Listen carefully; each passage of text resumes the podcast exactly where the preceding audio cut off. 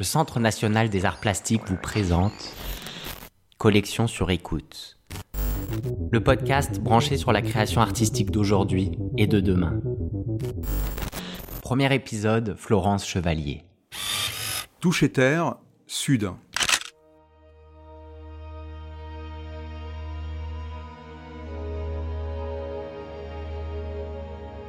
Quatre formes de vie sont assemblées dans cette image, dans ce format carré de la photographie argentique qui donne à l'œuvre ses dimensions 80 par 80, un format moyen auquel on peut faire face, et qui représente une situation difficile à décrire.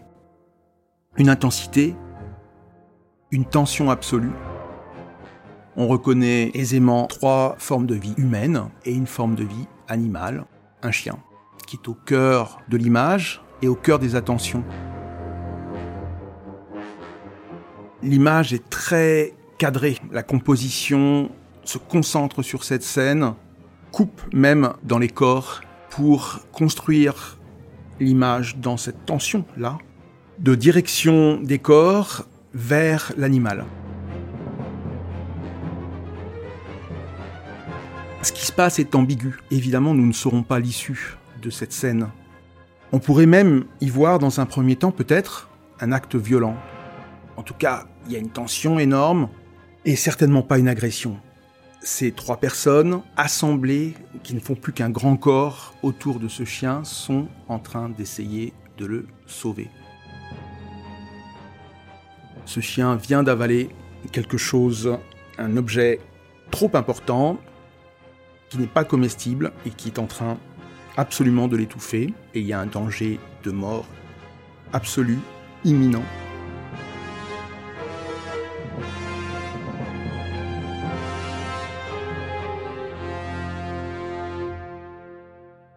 C'est une photographie de Florence Chevalier qui date de 2012, qui se situe dans un moment très particulier de son œuvre. Après être retournée sur les terres de son enfance, pour les redécouvrir euh, à un âge de maturité, après une succession de travaux qui ne parlaient pas de cette dimension biographique-là. Florence Chevalier est allée à Casablanca et a produit un ensemble d'images qui s'intitule 1955 Casablanca. C'est sa date de naissance et son lieu de naissance. Par la suite, elle réalise Toucher Terre, puis Toucher Terre Sud, ce sud, il était entre parenthèses, et c'est l'idée d'explorer les suds sans situer forcément le travail dans ce Maroc natal qu'elle est allée reconnaître, redécouvrir auparavant. Cette image, donc, n'est pas située au-delà de cette dimension du sud du monde, du sud de l'Europe, du sud de la France, où elle vit aujourd'hui.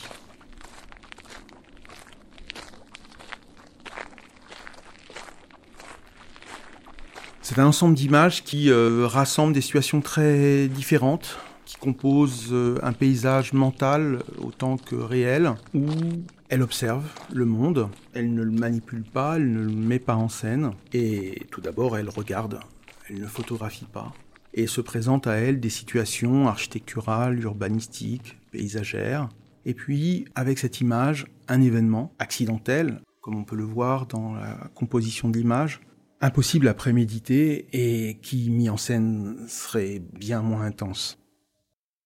Cette image est intrinsèquement photographique, bien sûr. Elle arrête un instant, mais elle fait tableau, véritablement, dans les choix de composition euh, opérés par la photographe.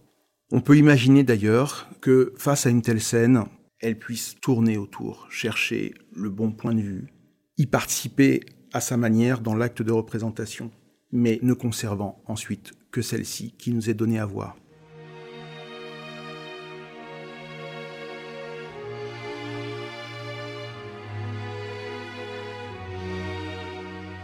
Il y a une dimension quasi picturale dans cette image photographique. Et on pourrait y voir des échos de Judith décapitant Holoferne d'Artemisia Gentileschi, 1612, la version qui est conservée aux offices à Florence. Une image baroque faite par Artemisia qui montre un acte violent très différents sans doute, mais il y a des échos euh, de configuration des corps, de rassemblement des corps dans l'image à la surface euh, du tableau, et dans les liens complexes qui s'instaurent entre les corps.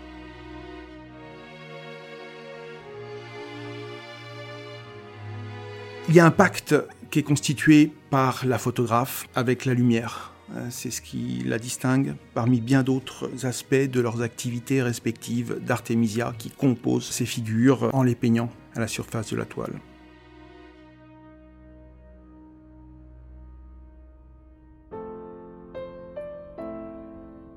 Ici, c'est la lumière qui volumétrise les corps, qui les révèle.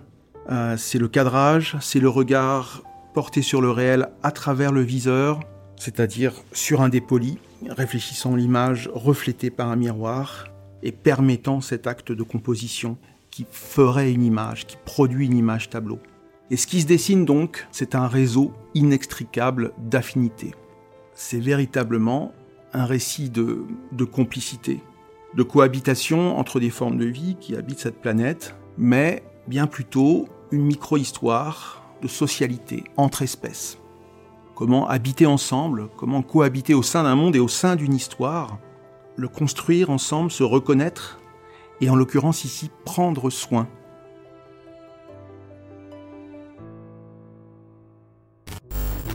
Fondamentalement, cette image représente trois personnes en train de prendre soin d'une personne non humaine au bord de la vie et de la mort.